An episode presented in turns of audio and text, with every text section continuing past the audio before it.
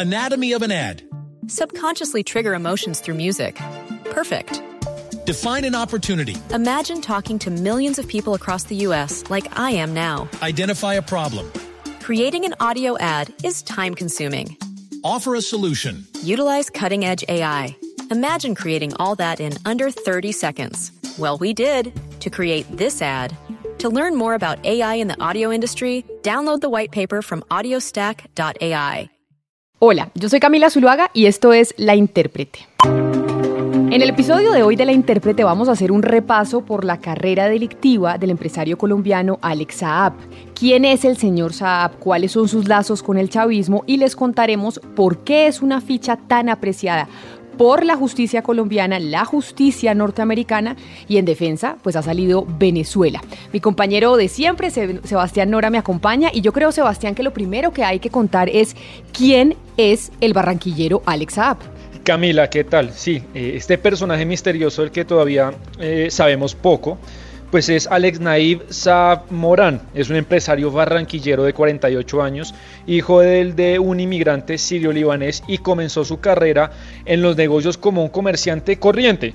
Vendía camisetas, ropa, artículos y con esto logra Camila un éxito parcial, pero después pierde dinero lo que lo impide convertirse en el gran millonario que siempre soñó. ¿Y cómo logra entonces Sebastián Alex Saab entrar al mundo de los grandes negocios para volverse el millonario que hoy conocemos? Pues él logra entrar en el mundo oscuro de los negocios y los negocios de muchos dígitos cuando conoce y se involucra con su amigo y socio Germán Enrique Rubio.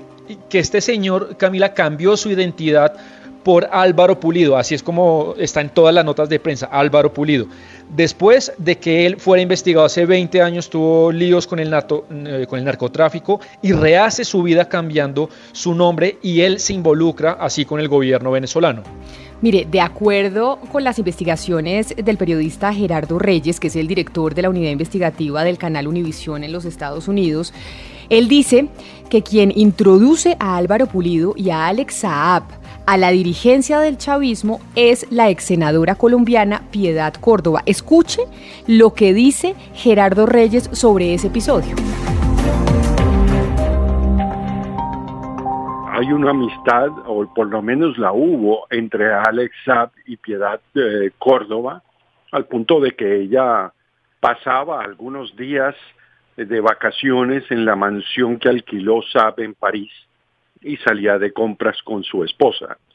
Eh, pero más allá de eso, eh, yo creo que Piedad Córdoba fue fundamental para que Alex Saab lograra recuperar unos fondos que el presidente Chávez había congelado eh, de el famoso sistema cambiario Cadiri, eh, bajo la sospecha de que muchos colombianos estaban haciendo exportaciones ficticias para ganar el dólar fuerte, la divisa fuerte con la que pagaba Cadivi las importaciones a Venezuela.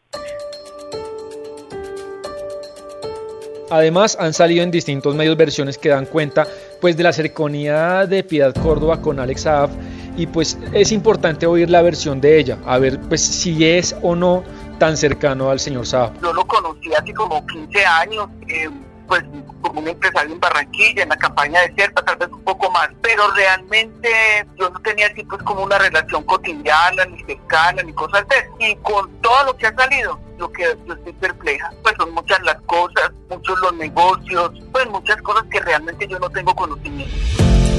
Bueno, ahí está lo que dice la senadora Piedad Córdoba sobre ese caso, pero es importante también que sepamos que Alex Saab da sus primeros pinitos exportando desde Colombia a Venezuela y siendo pagado con el sucre, la moneda de ese país, una moneda que es como una especie de Bitcoin que creó eh, Chávez en el 2010 para destronar al dólar como la principal moneda de negocios con algunos socios comerciales de su país.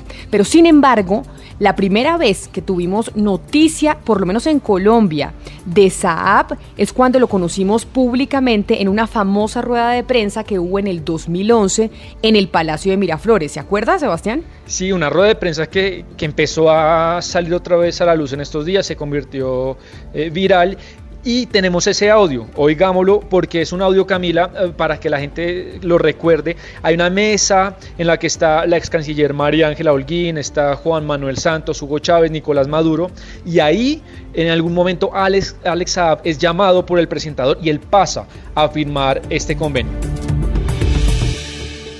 Por Colombia, Alex Saab representante legal de Fondo Global de Construcciones. Por Venezuela, Ricardo Menéndez, ministro del Poder Popular de Industrias.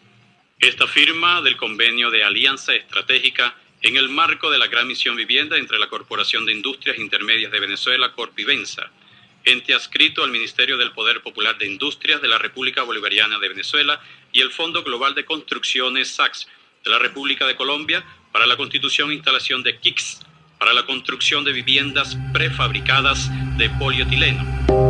Eso que usted acaba de escuchar, seguramente usted lo ha visto en redes sociales o lo vio en televisión en su momento, cuando aparecen en esa imagen María Ángela Holguín, Juan Manuel Santos, el señor Saab, el gobierno venezolano. Pero ese convenio que se firmó en ese momento se da en el marco de una, de una alianza público-privada en la que el gobierno de Venezuela contrata al Fondo Global de Construcción, que es una empresa de este señor, de Alex Saab, para construir vivienda de interés social prefabricada en ese país.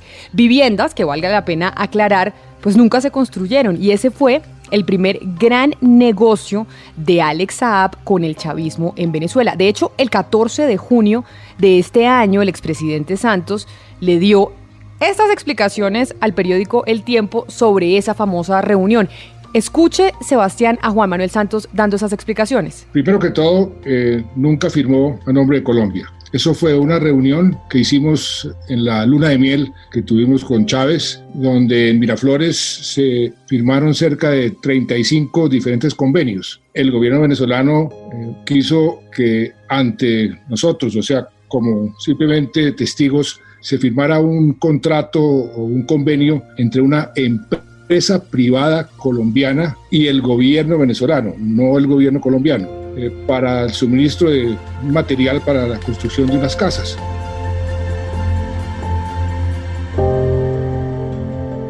Bueno, pero en esta carrera de Alex Saab de saltos empresariales y demás, el verdadero gran salto de la carrera de Saab llega de la mano, según se conoce, de Nicolás Maduro. Y ahí yo le quiero preguntar, Sebastián, ¿cómo se dio eso en Venezuela?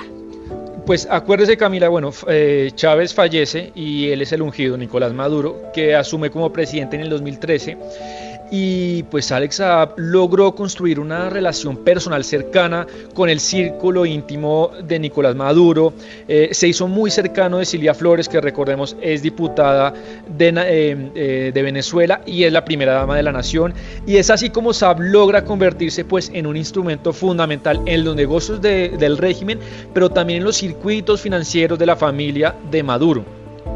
Y desde ahí es que empieza el ascenso de Saab eh, meteórico. Oigamos cómo lo cuenta Roberto Denis, que es el periodista venezolano del medio Armando.info y quien ha investigado mucho sobre este tema, tanto que tuvo que salir de Venezuela en el 2017 por la persecución de la justicia venezolana. Escuche lo que dice Denis sobre este caso de Saab y cómo empieza su ascenso meteórico en el chavismo. Eh, inmediatamente Maduro se hace presidente, le da la construcción, por ejemplo, de una obra eh, pública que se denominó los gimnasios verticales, que básicamente eran unos gimnasios de varios pisos, tres, cuatro pisos, eh, ubicados en zonas populares para que, digamos, las personas de menos recursos tuvieran la posibilidad de, practicar distintos deportes, hacer ejercicio. Esa obra se, se la dieron a él pero a partir, como digo, de, esa llegada de Maduro a la presidencia, el rol de Saab cambia y se convierte en otra cosa. Eh, ya lo vemos después que, por ejemplo, Alex Saab es la figura que está detrás del programa este de alimentación de los de, de, alimentación de venta de alimentos subsidiados denominado CLAP, que es como una especie de programa bandera que tiene Maduro desde 2016, desde el mismo comienzo de ese plan los empresarios que han sido uno de los grandes beneficiarios de esto son precisamente Alex Saab y Álvaro, Álvaro, Álvaro Pulido. Incluso Camila Denis, pues eh, la Corte Suprema le prohíbe hablar sobre Alex Saab y él termina después construyendo un lazo cercano con al punto que según algunas versiones se llaman entre ellos primos con Tarek El Aizami, que es el actual ministro de Petróleos de Venezuela. Pues es que Tarek El Aizami es la tercera cabeza más importante eh, de Venezuela. De hecho, el origen libanés de Tarek y Saab, que comparten eso con usted, Sebastián, y la defensa de la causa palestina fue algo que los unió mucho y de manera muy especial, además de los negocios de venta de petróleo y oro, en condiciones extrañas. Ese origen eh, libanés los, los unió enormemente. Sí, y la causa como usted decía, la causa palestina contra Israel. Y fueron pasando los años, eh, Maduro en el poder y Saab fue ganando muchos contratos en varios sectores, en venta de oro, en construcción, en petróleo. Amasó una fortuna descomunal y hay versiones pues que dicen que sus aviones privados aterrizaban como Pedro por su casa Camila en el hangar presidencial pues del, del aeropuerto Simón Bolívar. Pero el negocio que tuerce y cambia la suerte de este empresario barranquillero cuestionado Alex Saab es el de las cajas CLAP, los comités locales de abastecimiento y producción. Mucho hemos oído de los CLAP, pero usted cómo eh, los describiría, cómo le explicaría a la gente qué son los CLAP, Sebastián. Usted recordará, Camila, bueno, en el 2015 se desploman los precios del petróleo y Venezuela sufre mucho, como toda América Latina. La inflación se dispara y el desabastecimiento de, comida. Y los CLAP es un programa que lanza el gobierno pues para tratar de ayudar a las comunidades más pobres, dándoles una suerte de mercado con, alimentos básicos. Sí, de hecho también los CLAP eh, intentó eh, Maduro con ellos abastecer a la población con una distribución masiva de mercados con productos alimenticios básicos. Y detrás de ese negocio, Sebastián, pues estaba el protagonista de este episodio, Alex Saab. Sí, ¿y cuál era la irregularidad en esto? Pues la primera persona en mostrar este tipo de actos delictivos detrás de los CLAP fue el periodista nuevamente Roberto Denis. Y, y, cuatro meses después de que Denis muestra papeles, pues estallan estas denuncias. Incluso la exfiscal de Venezuela, Luisa Ortega, quien usted recordará, huyó de Venezuela luego de que la destituyera la Asamblea Constituyente, también empezó a mostrar cosas de este tema. Pues es que cuando Luisa Ortega llega a Colombia, acuérdese usted que está aquí en Colombia, pues anunció que traía la maleta llena de documentos que probarían varios casos de corrupción de grueso calibre y uno de esos eh, casos de corrupción que decía la fiscal Luisa Ortega que tenía era precisamente el de los millonarios eh, contratos y negocios de los CLAP. Y por ejemplo, eh, una de las cosas, Camila, que, mostró Denis, un papel que él mostró, es de un contrato del 2016 que firma la compañía Group Grand Limited de Saab que con el gobierno de Venezuela, pero lo que ocurre es que misteriosamente se constituye en Hong Kong por Shadi Naib Saab, que es el hijo de Alex Saab. Pero entonces por todo esto, Sebastián, básicamente por todo este entramado que estamos contando, pero sobre todo por los CLAP y la comida putrefacta, la plata que se robó, es que eh, los Estados Unidos está poniendo los ojos sobre esa Exactamente, se, se, encuentran triangulaciones de negocios en México, cosas muy extrañas, y en septiembre del 2018, pues la policía de Colombia lanza un operativo para capturar a Saab, pero se frustró no se pudo capturar porque imagínese que Saab es alertado y logra fugarse del país y pues acá entra la figura del abogado Abel. Anatomy of an ad. Subconsciously trigger emotions through music. Perfect. Define an opportunity. Imagine talking to millions of people across the US like I am now. Identify a problem. Creating an audio ad is time consuming. Offer a solution. Utilize cutting edge AI Imagine creating all that in under 30 seconds. Well, we did to create this ad. To learn more about AI in the audio industry, download the white paper from audiostack.ai. de la Espriella, que fue apoderado durante varios años de este empresario y pues es algo que él mismo lo reconoce. Oigamos a Belardo hablar sobre,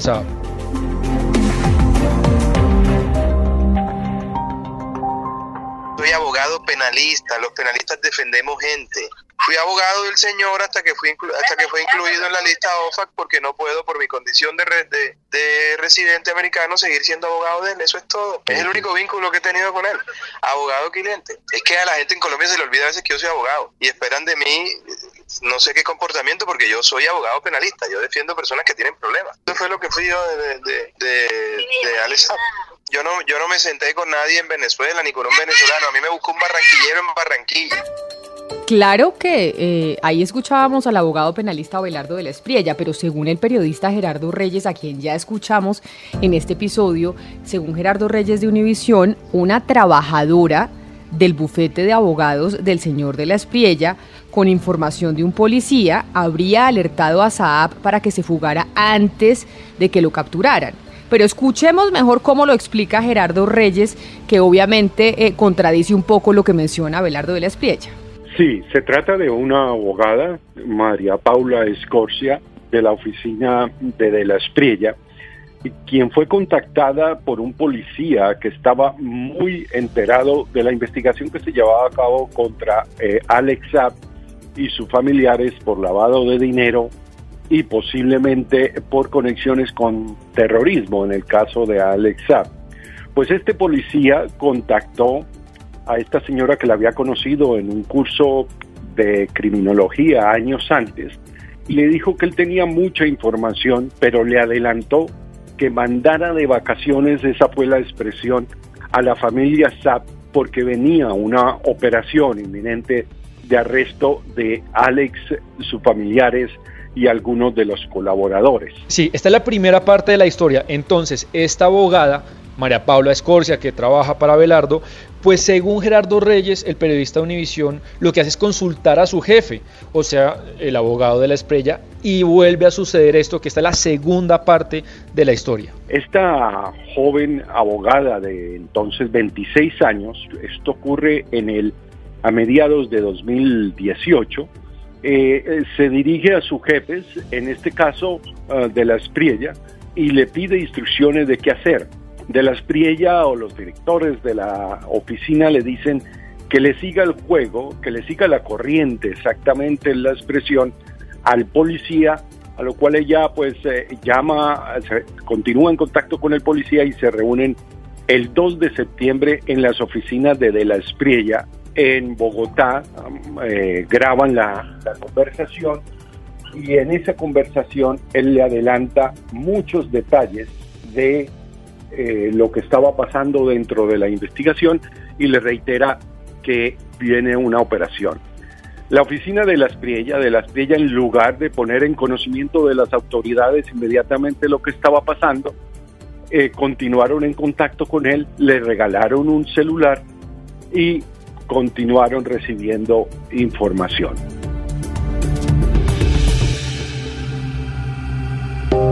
Esto que cuenta Gerardo Reyes, si se llega a comprobar, Sebastián, sería muy grave, porque básicamente lo que se estaría diciendo es que se habría dado obstrucción a la justicia por parte de un bufete de abogados que estaba representando al señor Saab en nuestro país. Sí, Camila, si esto se llega a comprobar, pues sería muy, muy grave, muy grave, porque incluso lo que cuenta Belardo, se lo ha dicho varios medios de comunicación, es que cuando se produce esa eh, presunta eh, intento de captura de la policía, pues Saab ya hace nueve meses atrás estaba fuera del país. Eso es lo que dice de la Esprilla.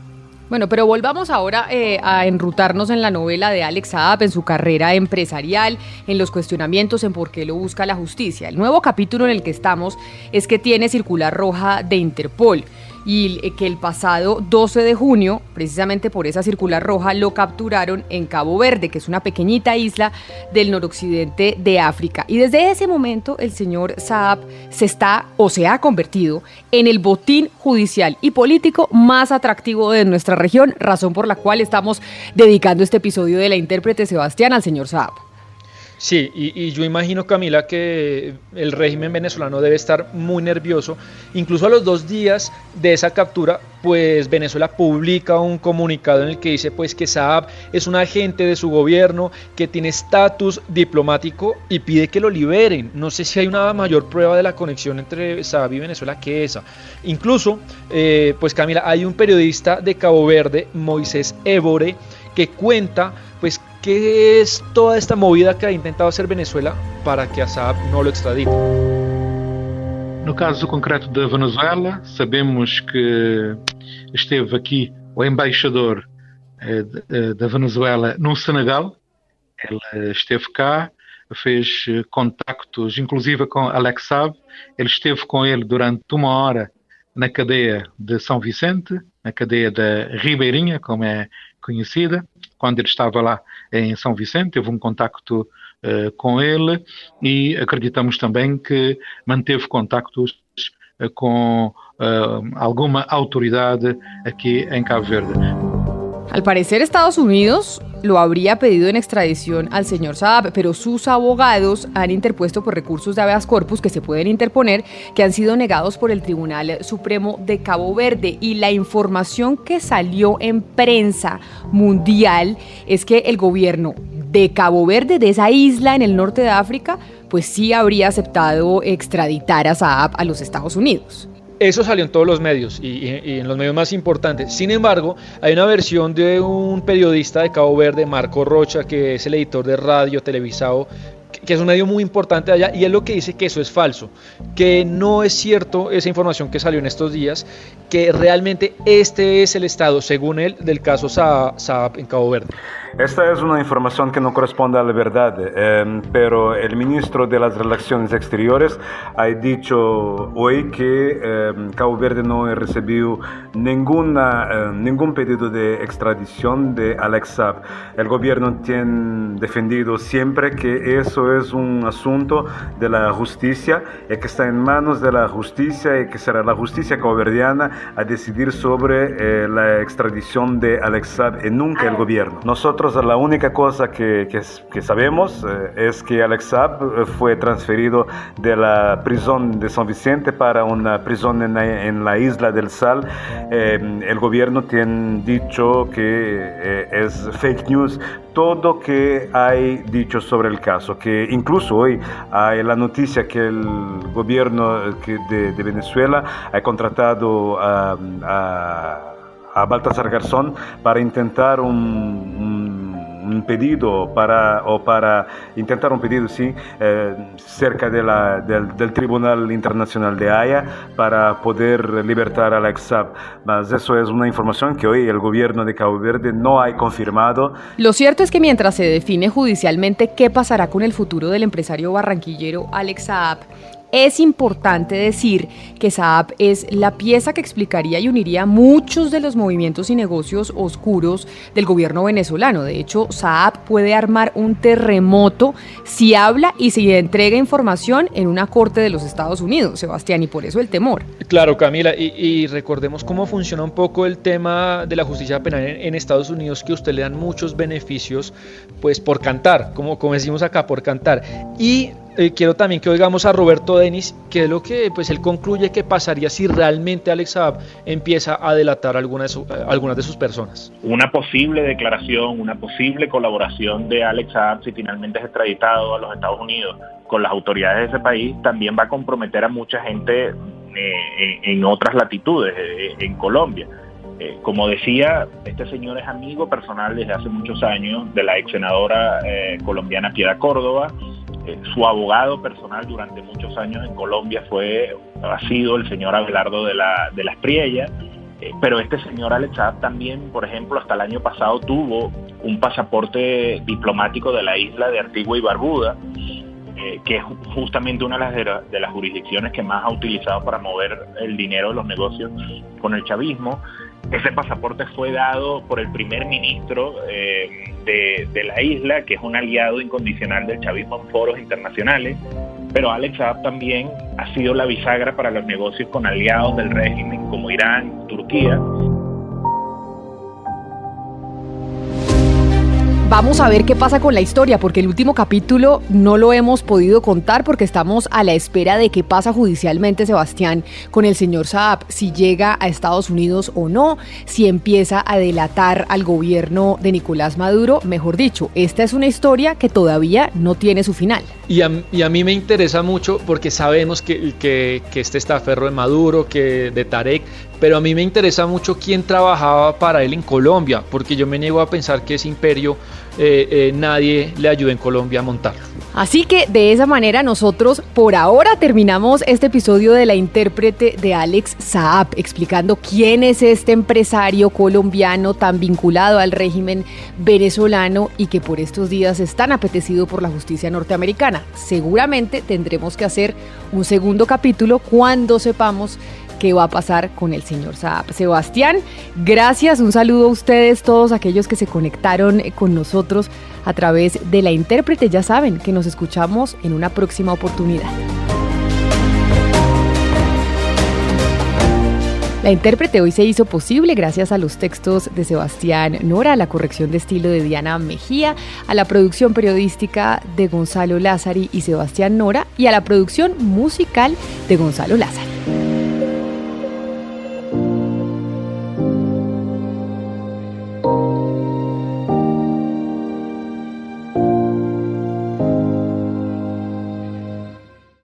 Anatomy of an ad.